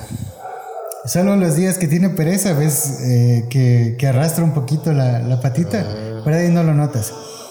Entonces, eh, el tema es que él le hicieron esta cirugía y cuando él volvió, lo que sí, él regresó flaco, porque se quedó interno, regresó flaco y agresivo. Mm, tal vez algo pasó ahí. Sí, eh, full agresivo, al, al, punto que quiso morder a mi esposa, me quiso morder a mí. Mm. Eh, y no, él era un muchacho alegre, él, era un perro alegre. ¿Por qué crees que fue? Eh, mi teoría es que, que lo maltrataron mucho. ah. mi, mi, teoría es que lo maltrataron. Porque porque un perro no, no entra a la, a la, defensiva así de la noche a la mañana. Claro, y más que nada, imagínate, ella tenía para ese entonces un año. O sea, ya nos conocía muy bien, no, no era como para que por eso esté... Como que... Eh, ajá, como que, como que en dos semanas que no nos vio nos va a desconocer. Pero nosotros teníamos un corralito eh, que lo pusimos ahí para que Mitra, que ya la teníamos, a Mitra le encantaba jugar no, no jugabas, tú no hacías jugar a Mitra, Mitra te decía jugar a ti. Ah. Entonces jugaba cuando ella quería. Y ella siempre quería jugar. Entonces para que Otto no tenga ese problema lo pusimos en este corral. Mitra siempre estaba viéndolo de fuera, invitándolo a jugar y no podían. Y entonces pasaba con, la escoba, estaba, estaba barriendo. Y él vio la escoba y se, y se enojó y empezó a ladrarme. Entonces dije, este mal le pegaron. Ah, de ley, claro. Claro, se, se traduce a eso. Es, es, lo, es lo que se me vino a la mente. Sí. Entonces. Confirmado. Eh, sí, o sea, no, no, no, no encontré en ese momento otra, otra, otra justificación, digamos, para, para esa actitud. Eh, pero eso, de ahí más allá de eso, no. Más bien Otto lo que sí es que en Quito iba al parque, a la Carolina, y se empezó a pelar todita la espalda porque era, resulta que te hago la, la versión corta, resulta que era alérgico a las pulgas. Y le mordieron pulgas y se, le empezó a caer. Tenía así como huecos donde no había pelo. Así huecos, ah, Le hicieron un raspado de piel, encontraron la, la, afección, le dieron una medicación, no volvió a pasar. Y de ahí en adelante lo que hago es que em, le doy simparica, como te decía, cada cierto tiempo. Sí, es lo mejor. Eh, sí, les ayuda mucho, la verdad, a desparasitar la, piel, hacia afuera. Para problemas de la piel también es. Entonces, claro, principalmente acá que tenemos un, un clima eh, húmedo. Ajá, les ayuda muchísimo, la verdad. Y, además hay temporadas eh, en las que particularmente se proliferan pulgas y garrapatas. Ah. En todo el país, en, todo el mundo, me imagino yo. Claro. Entonces, claro, pues, siempre es bueno prepararse para esas fechas. ¿Tú crees que, esa pregunta te quería hacer yo, Em, ¿Tú crees que por el, por el tema del clima, eh, cómo deberían ser los baños? ¿Qué tan recurrente? Esa es una muy buena pregunta que de seguro estaría muy feliz de respondernos Ninette Vinuesa. Pero como ya tuve, ya tuve el gusto de tenerla en el podcast, em, Más o menos. hablamos sobre eso y te voy a, te voy a transmitir lo que, lo que recuerdo ya en el podcast. Eh, Ninette, si estás viendo esto y me equivoco, disculpa. A ver, primero que nada, un, perro eh, no está diseñado, digamos, para, para ser bañado a diario. Quizá nosotros tampoco, pero nosotros como humanos tenemos una rutina diferente y probablemente lo forzamos, ¿ok? Entonces, eh, Otto vivía en un departamento y como vivía en un departamento, resulta que al poco tiempo él ya empezaba a, lo que decimos ya huele a perro. Es un perro, huele a perro, ¿no? Obviamente. no huele a gato, pero. Sí. Em, pero es, es, bien. Es como particular, ¿no? Es, como bien marcado. Entonces, claro, ya te va dejando ese olor por ahí y decíamos, no, hay que bañarle. Entonces nosotros hacíamos mal, nosotros le empezábamos a bañar cada dos semanas. Ya. Al inicio le, le empezamos a bañar cada semana, pero notamos que su pelo se caía más. Es por la, una capa de grasita natural. Sí estaba perdiendo el pH. Extendimos a dos semanas por la recomendación del veterinario. Dijo, no, está pésimo, no lo hagan. Háganlo cada dos semanas y ya porque están en un departamento, háganlo exagerado cada dos semanas. Lo ideal es que lo hagan por lo menos cada, cada mes. Una vez. Sí, una vez al mes. Pero con un champú igual especial. Ajá, y si necesita. De ahí, si es posible, bañalo cada dos meses. Ah. Esa era la sugerencia que nos dieron. Ahora, em, el francés, eh, que, de por sí tiene muchas eh, em, sensibilidades, con mucha más razón. Bañarlo, lo recomendable sería bañarlo una vez por mes. Eh, y lo que decía Ninet es, ok, bañalo una vez por mes, un mes y medio. Pero si ya tienes, ya sientes que tienes olorcito, porque claro, no todos desarrollan el, olorcito tan rápido. Ajá. Em, justamente se debe al tema de hay pieles más grasas que otras. Entonces, cuando la piel es más grasa, desarrolla este olorcito, eh, dicho en palabras de Ninet, a quesito. Ah, ya. ¿Sí? Ah, ya. Sí, huelen, como, como a, como a doritos, como Sí, a cachitos. eh, eso, eso sí, eso sí. Ajá, entonces em, ese olorcito eh, justamente te- es porque como la piel es más grasa, eh, eh, desarrolla más ese olor. Sí, entonces claro, lo que decía Ninet, ok, si quieres aplacar un poco ese olor, juega con las espumas de baño. ¿Qué es una espuma de baño? Una espuma que, que le vas a frotar por su cuerpito, dejas que dejas actuar unos minutos, le pasas una toallita seca, retiras el exceso y le puedes peinar. ¿Y qué es lo que haces? Eh, retiras el exceso de grasa, le dejas con un, olor más agradable, más perfumadito y no comprometes el pH como si lo comprometería un baño. Un baño. Y adicionalmente, lo, lo que recomendaba es tener un shampoo adecuado. Eh, ¿Qué es un shampoo adecuado? Un, un shampoo que, que cuide el pH, que eh, hay unos que son específicos como para pieles sensibles. Sí, esa utilizo. Es un poco caro, pero es... es- Pero, pero te va bien. Sí. El, el pelaje está espectacular. Sí, sí, la verdad. El, em, probé con muchos shampoos hasta que llegué a ese, por, Ya. por pedido que me dijo la, la veterinaria, me dijo que tenía que utilizar ella ese, específicamente ese shampoo. Entonces, desde ahí, pare de contar con los Y problemas. te funciona. Sí, Perfecto. pero sí le, sí le, esa del- de, la esponja no sabía. O sea, La voy a, espuma, espuma. No, Sí. tengo que aplicar. Verás, yo he perdido ya la, a- he perdido la bonita costumbre. Voy a hacer eso. eh, porque claro, en el, en el departamento sí se notaba mucho más. En lugares reducidos. Sí, acá lo, acá lo notamos cuando, cuando van a dormir, porque como duermen adentro con nosotros, ya sientes pues que el olorcito dice ya llegaron. o sea. Ah, claro. Claro, y ponte entre los dos. El que desarrolla ese olor más rápido es Otto. Mm. Él en semana y media, máximo dos semanas, él ya tiene ese olorcito. El, el pH es fuerte. No, ahí sí no, no te sabré decir si... O sea, es- usted, tal vez se debería por eso. Puede ser, O- puede ser. Yo en términos prácticos, y- Yo y, se- y según, y según me explicó Ninet, es porque su piel es más grasa. si te equivocaste en los comentarios, ya. Sí, si me, si me equivoqué, los comentarios me van a acabar, pero Y a, nos- a los dos mismos. a los dos por estar hablando. Pero aquí. sí, como. y Pero- cachas nos ponen en los comentarios. No, ese, ese shampoo no es así.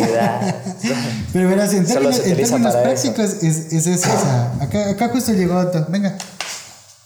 Eh, no sé si la. Así se la vas a ver acá la cabeza de Otto.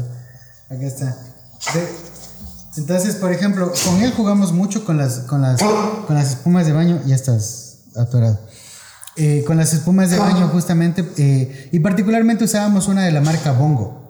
Que huele riquísimo. Es, es un frasco transparente con detalles en verde. Ya.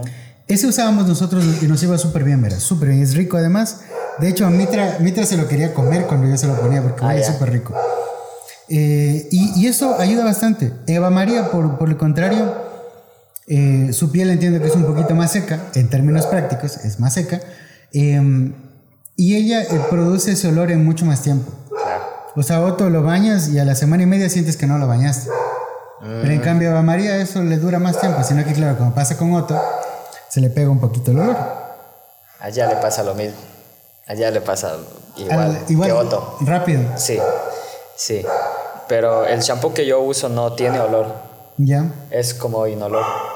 Solo le, le, le baña ya. ¿Cuál es? ¿Lo recomendarías? Sí, porque a mí me va súper bien. Ah, el nombre, el nombre, el nombre, ahí sí me cogiste. Bueno, en, en todo caso, eh, si, si puedes luego pasas una foto o el nombre Claro, y lo sí, sí. publicamos acá para Súper que, bueno, yo le que- recom- que yo lo puedan recomiendo, sí. probar los Frenchy Lovers que nos ven y nos escuchan. Buenazo. Entonces hemos hablado sobre, sobre Gia, cómo llegó, cómo le hemos alimentado. Hablamos un poco de las anécdotas también. Em, sobre la, la operación de Otto y su reducción de fémur. Ven, ven, arriba. Mira, pero mira la cámara, que te conozcan. Entonces, eh, bueno, Otto, Otto está, está feliz porque eh, Gia nos está visitando, entonces está feliz, está emocionado. Pero ya se va, va a buscar a Gia, me parece. entonces, em, Eh, ya conocimos un poquito más sobre, cómo fue la llegada. Afortunadamente no tuviste que lidiar con muchas travesuras, se portó súper bien. Sí. Eh, con el alimento igual tampoco has tenido que batallar demasiado, salvo el tema de las alergias. Sí. Que lo resolviste sabiamente haciendo un test de alergias, lo cual te felicito, está muy bien. Siempre. Hemos coincidido, hemos coincidido también en que nos cobran por solo por ver el par de orejas paradas, nos, cobran mucho más. Señores veterinarios, no sé a qué se debe, pero he notado cierta discriminación. Y te, y te, toman fotos. Te cogen y te, toman fotos y, apareces, y, apareces, y apareces en las fotos de portada de, las, de y aparte te cobran más, imagínate. Pero bueno, entonces, eh, Actualmente me decías, eh, Gia tiene poquito más de un año, ¿cierto? Un año, tres meses. Un año, tres meses, perfecto. Em, bueno, Gia particularmente, eh, no sé si se logró apreciar en el video, pero es pequeñita, es súper pequeñita. Eh, y ya tiene un año, tres meses, probablemente ya se queda ahí y solo se va, va a desarrollar más, más musculatura. Sí.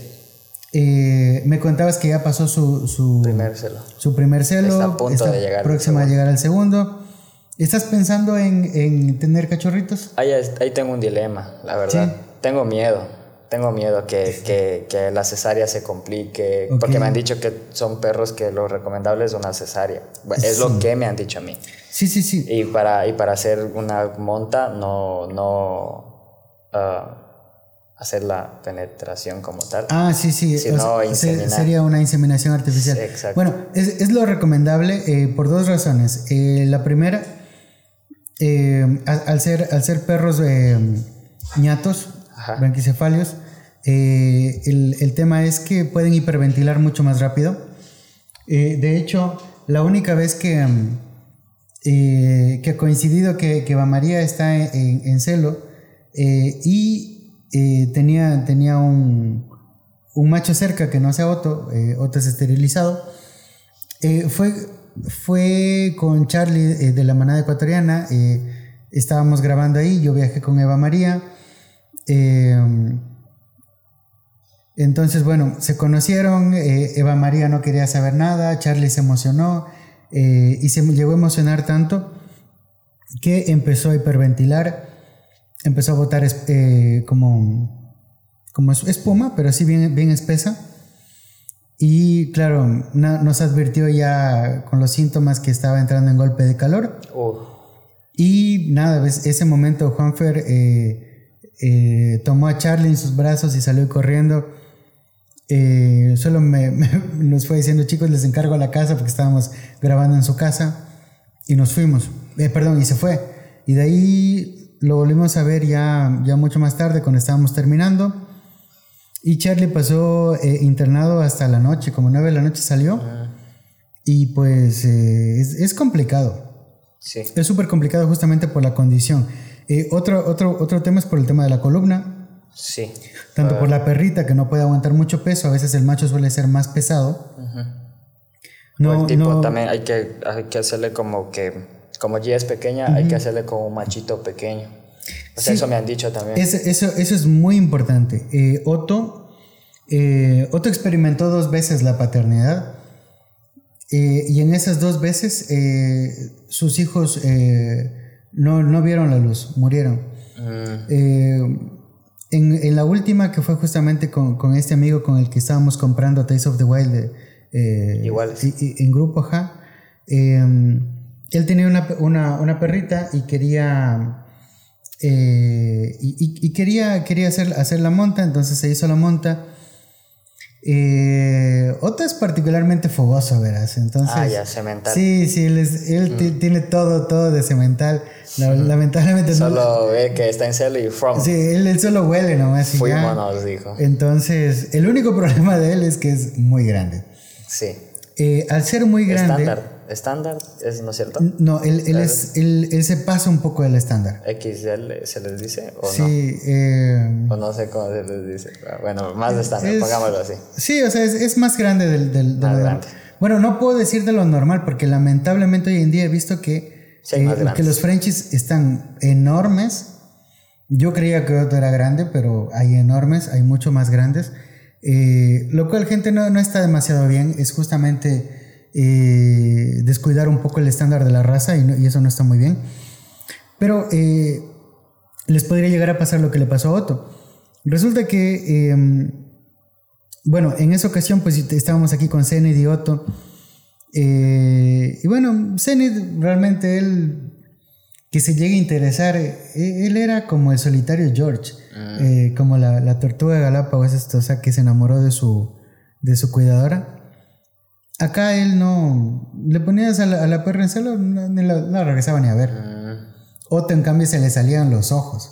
Claro. Entonces, bueno, pasó. Eh, resulta que dice: Sí, hagámoslo con Otto. Eh, Otto no lo pensó dos veces, ya estaba arriba. Y claro, como él es más grande, eh, digamos que. Digamos que calzó todo perfecto, ¿ya? pasó el tiempo, se confirmó preñez y de repente con los ecos eh, se calculaba que, eran más de ocho. Ah. Y Otto viene de una camada de nueve perros. Entonces dijimos, bueno, o sea, tal vez, tal vez, eh, al, confiamos en la madre naturaleza y dijimos, ok, probablemente la perra era más pequeña. Probablemente al ver que, que son demasiados, pues se vuelven más chiquitos y se complica menos. Resulta que no fue así. Resulta que cuando ya faltaba como dos, tres semanas para el parto, que eso para los perros es bastante, em, ya la perra entra en labor de parto. Entra en labor de parto, eh, ya no avanzaba, eh, hacen, adelantan de emergencia la, la cesárea porque aún los perros no estaban listos. Y resulta que, claro, la perra se puso súper mal porque tenía 11 cachorros. Uf, uf, uf, te digo, Otto. Nunca he visto yo una, camadas de 11. Una belleza, Otto. O sea, si todos fueran de ese tamaño, una belleza. 11 cachorros. Eh, inaudito, pero sí, 11 cachorros. La perra no era tan grande y los pobres cachorros se le metían hasta por las costillas. Entonces, eso, eso fue muy complicado. La perrita terminó mal. Tuvo que recuperarse después de un tiempo. Eh, pero sí, esa fue la vez que experimentó y por eso es que no está tan bien eh, que, los Frenchies estén tan grandes. Porque claro, particularmente las perritas son más pequeñas. Sí. Y luego llegas a pasar por esto. Y claro. Y no solo simplemente se te mueren los cachorros, sino se te puede morir. Exacto, comprometes, comprometes la perrita. Entonces, claro, ahí lo correcto es si hasta por evitar enfermedades, eh, hacer una inseminación artificial. Eh, no comprometes la salud de los perros, no comprometes la espalda y tienes también eh, digamos, no, es la certeza, pero al menos tienes como, como el control en, tiempos, fechas y todo eso. Em, y de ahí, pues bueno, el tema de la cesárea, eh, sí o sí cesárea. ¿Sí o sí? Sí o sí cesárea. Lo que pasa es que, a ver... Por eso no quiero yo hacerle mucho, es que es porque me da miedo a mí. Es que es muy raro, sí hay casos, pero es muy raro que una perra pueda eh, dar a luz de forma natural en el, en el caso del bulldog francés, sí hay casos. Sí, probablemente por ahí dicen, no, sí, la mía. Sí, sí hay casos, pero no es común. no, no, no, es común. De hecho, hay gente a la que se, les han muerto los perritos, o, sea, la, la, perra, la mamá, por confiar en que va a ser un parto natural. Claro. No lo es, se, se traban los cachorros, se muere la camada, se muere la mamá. Y al final del día, por ahorrarte el valor de la cesárea, porque no, digo que sea tu caso, pero hay casos en los que sí lo hacen, dicen, no, que sea natural y así no gastan la cesárea. Y resulta que terminas perdiendo los cachorros y la mamá y se mueren. Es, es complicado, pero con el cuidado que le tienes eh, siempre, que, eh, siempre que tú decidas eh, optar por, por tener los cachorros, eh, pues sí, o sea, la cesárea va a ser siempre una, una muy buena opción. Una muy buena opción por precautelar todo, hacerlo por inseminación artificial, tener los cuidados de, alimentación y ya. Sí, tendría que pensarlo porque no. No, no quisiera que nada pase, o sea, no, no. Verás, en mi experiencia es, es, puede llegar a ser muy divertido tener cachorros, muy divertido. Sí, me han contado. Es hermoso. Pero, ¿recuerdas tu mala noche con el suero cuando Gia vomitaba aceite? Pues ahora imagínate eso, con la cantidad de cachorros. Y los cuidados. Los cuidados los primeros días. Y sobre todo, va a pasar que en algún momento tienen que irse a otro hogar.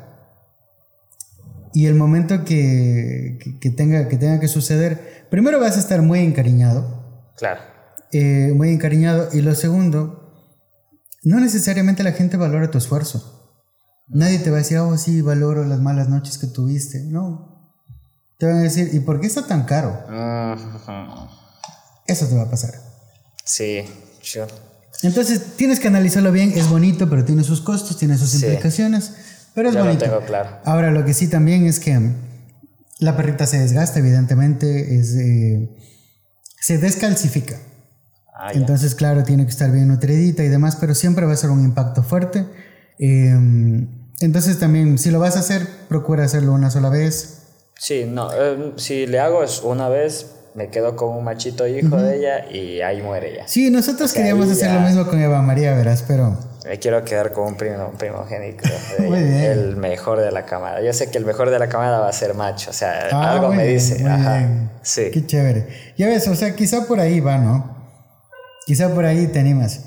Pero bueno, en todo caso, em, yo creo que como para poder ir finalizando, me gustaría que, de, con base en tu experiencia, en todo lo que has pasado, en cómo buscaste tu Frenchy, ¿qué le dirías a esa persona que está en este momento queriendo entrar a la raza por primera vez y quiere buscar su primer bulldog francés? ¿Qué consejos le podrías dar a una persona? ¿Alguien que quiere comprar? Sí, una, una, persona que está queriendo entrar a la raza del bulldog francés. Ah, lo mismo que yo, que yo no me considero no experto, pero ya he tenido dos, ya me, o sea, sé como qué problemas tienen, que no, que hay que dar, que no hay que dar, que hay que administrar, que no. Entonces sí, sí eh, les diría que, que, se tomen su tiempo, que, no, que tengan paciencia al momento de buscar, que sepan lo que quieren, o sea, que, que, que, que se vayan, por ejemplo, por estructura o se vayan por una sola cosa, color o así. Entonces, que tengan el perro de sus sueños o el ideal o el que están buscando, que que no sé si decirlo así, pero de, de comprar a, alguien que tiene algún criadero o que, se, que le importe la, la raza, o sea, que, le, que, le, importe que, que, mm, como te digo, que, o sea, que, que él sea como experto, que ya haya, que él sea criador, o sea, que tengan un criadero. a, eso, a eso recomiendo yo que compren ahí, no compren a alguien de que hace cruzas extrañas y y vende y los pone, como tú dijiste, de, puros y así, o sea, que tengan claro qué es lo que quieren, que compren a ese tipo de, personas que tienen criaderos y ya, y que disfruten la experiencia. O sea, y tener mucho cuidado, eso sí es gastos. Con esa una, al ser una raza bien sensible de piel es, es muchos gastos, muchos, muchos gastos, eso sí. Y la comida es cara, los medicamentos son caros, la manutención es cara, todo es caro. ¿Y vale la pena? Vale completamente la pena. Vale cada centavo. Frenchy Lovers es un gran consejo que nos da Chris. Frenchy Lovers, si tú estás queriendo buscar tu primer bulldog francés, Chris acaba de contar cuál, cuál fue un poco su proceso y te da, acaba de dar algunos grandes consejos eh, para poder eh, buscar tu primer bulldog francés y que sea una experiencia muy satisfactoria. Además, hemos conocido algunas anécdotas interesantes de cómo fue la llegada de Gia. Algo que me olvidé de preguntarte y que quizá todavía sea tiempo es, ¿por qué Gia? ¿Cómo escogiste el nombre? Ah, por el tema que te comenté de que me gustan los, los nombres con significado. Ok. Y Gia, no me acuerdo el significado, pero tiene un significado en griego, me parece. Ok. bueno, lo, lo, vamos a googlear en todo caso y lo vamos a poner en la descripción del video. Pero Quisiera que antes, antes que terminemos, si bien ya le diste un, eh, el consejo a los Frenchy Lovers. No fue el gran consejo, no, pero no, no. entendí, o sea, no, no, no quise expresar, o sea, darles como... sí creo que di el mensaje bien, pero no con las palabras que debería. Si me entendieron bien. Mira, por el contrario, es, es, algo, es algo muy común los Frenchy Lovers que han sido invitados al podcast todos, todos creen que, que no van a aportar eh, mayor cosa, pero créeme que todo lo que acabas de aportar acá es valiosísimo, la comunidad lo, va, lo, sabrá valorar y sobre todo ten en cuenta que vas a estar ayudando a alguien más que está pasando por tu situación. Probablemente hay alguien que está buscando en este momento su bulldog francés y tus palabras le llegaron. Y, y, va, va, a tener eco ahí y va a seguir tus consejos y probablemente le vas a hacer una curva de aprendizaje mucho más corta y la gente lo está valorando, así que yo te agradezco por haberte tomado el tiempo. Pero antes de finalizar, quisiera recordarles, Frenchy Lovers, el podcast Viviendo con un Bulldog francés llega a ustedes gracias al auspicio de Propac. Propac es un alimento super premium que garantiza una nutrición holística para tu mascota. Así que acá tienes el, vasito medidor de Propac. Recuerda darle la dosis adecuada. Eh, si quieres conseguir Propac eh, dentro del Ecuador, busca propagecuador.com. Para la ciudad de Quito y toda la provincia de Pichincha, propagquito.com. Y antes de terminar, quisiera preguntarte si hay algo que tú hicieras diferente si pudieras volver en el tiempo con respecto a tus franchis. Uf, qué buena pregunta. Mm. Tener, o sea, tenerles más, más cuidado, o sea, tener más cuidado con, con, con, ellos, nada más. O sea, tener, porque me ha pasado que por descuido, temas que te comenté de, de, los aceites y todo, creo que hay que tener cuidado con, con la raza y paciencia. Ajá. Paciencia, sobre todo paciencia. Uy, hermano. Pero vale cada segundo. Vale cada segundo, vale cada centavo. Una raza espectacular. Sí, señor, una, una raza espectacular, una raza que es muy amigable con los niños, una raza además que es de compañía. Perro de compañía. Sí, se adaptan a lugares pequeños. Y que se caracteriza por eso. Lugares pequeños no requieren demasiado, no piden demasiado. Te piden su buena comidita, paseos, mucho amor. Y sobre todo si has tenido una jornada pesada, complicada, llegas y están listos para que puedas descargar en ellos. Confirmo, confirmo. Sí, señor. la perroterapia le llamo yo. Chévere, Cris. Eh, qué bueno que te hayas tomado el tiempo para tener esta conversación. Te prometí una hora, creo que nos demoramos más realmente. El amor. Pero gracias, por, gracias por tomarte el tiempo justamente por ese amor a la raza. Eh, me alegra que le hayas metido buena banda a este y de una te dije, grabemos, me dijiste sí, voy y pues se dio este episodio, me alegra muchísimo. Eh, además tuve el placer de conocer a Gia ya eh, en, persona. Ahorita vamos a jugar un ratito con ella, hacerle un par de fotos y pues nada, de nuevo te agradezco mucho por haberte tomado el tiempo, por haber compartido con la comunidad eh, tus experiencias, consejos para quienes están empezando y también eh, tomemos las palabras de Chris. Eh, si podemos hacer algo diferente, que sea darles más, más atención, mayor tiempo. Así que sigan dando cariño a sus Frenchies. Y entonces, pues nada, Chris, te agradezco muchísimo. Espero que no sea la única vez que conversemos sobre Frenchies. Creo que tenemos mucho por, por seguir hablando. quizá experimentas la, la, sería la maternidad de Gia y tú, tú qué serías abuelo. Abuelo.